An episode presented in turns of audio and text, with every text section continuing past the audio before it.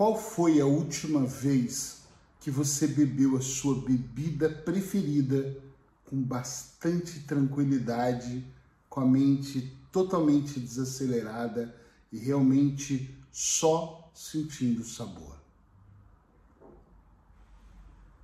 Isso não é uma dica terapêutica sobre a sua bebida, sobre o cappuccino que eu tanto gosto, e sim sobre paz interior. Então, se você é uma daquelas pessoas que vivem no automático da vida, não se lembra qual foi a última vez que você conseguiu saborear a sua bebida preferida, e não vale as alcoólicas, bebida preferida, o seu café, o seu chocolate quente, o seu cappuccino, o seu suco, uma boa água com gás. Qual foi a última vez que você saboreou, acompanhado sozinho, em paz, e percebeu que tudo à sua volta estava realmente tranquilo? Que lá fora podia ter barulho, caos, mas que internamente você estava em paz, que a sua mente estava completamente desacelerada, porque é sobre isso que eu quero falar hoje. Eu atendo pessoas que, independente da queixa emocional que me trazem, elas dizem que estão sempre a pensar em um milhão de coisas ao mesmo tempo. E houve uma época que isso parecia uma qualidade. Eu sou multifuncional, eu faço tudo ao mesmo tempo. A pessoa Faltava só ela colocar no currículo dela. Eu sou multifuncional, me contrate que eu posso fazer a função de cinco ao mesmo tempo. Porque parece que era uma espécie de polivalência. Eu sou foda.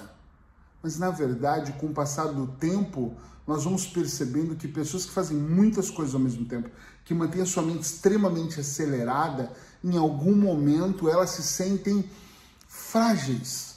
Elas se ocupam demais às vezes talvez para fugir de uma questão que está mal resolvida aqui dentro. Elas fazem mil coisas para outras pessoas porque elas não têm capacidade para parar e olhar para suas próprias vidas e organizar a sua vida. Eu já tive com pessoas em empresas que eram funcionários do mês sequentes, eram funcionário do ano e que me contou em consultório que a vida era uma bagunça, que mal conseguia organizar suas roupas.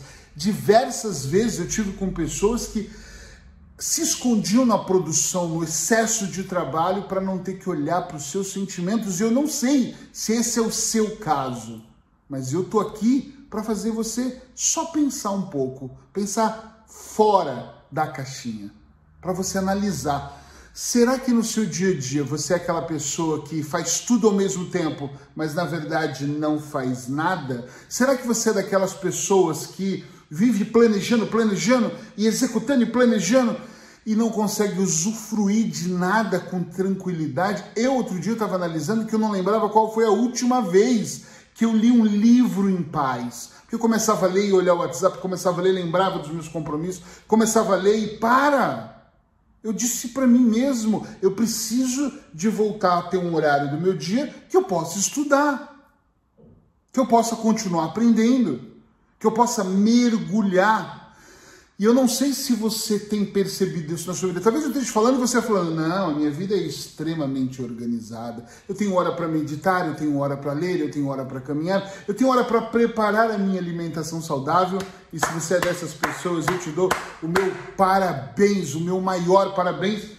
Se eu tivesse um troféu aqui, eu te entregaria. Mas se você não é, por favor, olha para a tua vida. Olha para as suas necessidades Olha para aquilo que acontece com você no seu dia a dia e perceba se não está na hora de fazer pequenos ajustes. Às vezes não são grandes mudanças. Ah, eu vou ter que mudar tudo. Não é tudo.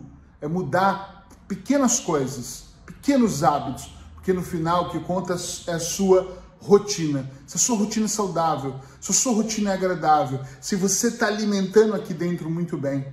Presta atenção se você tem o prazer de poder saborear um cappuccino ou a sua bebida preferida com calma, com tranquilidade, sem pressa. Eric, mas eu tenho coisas para fazer.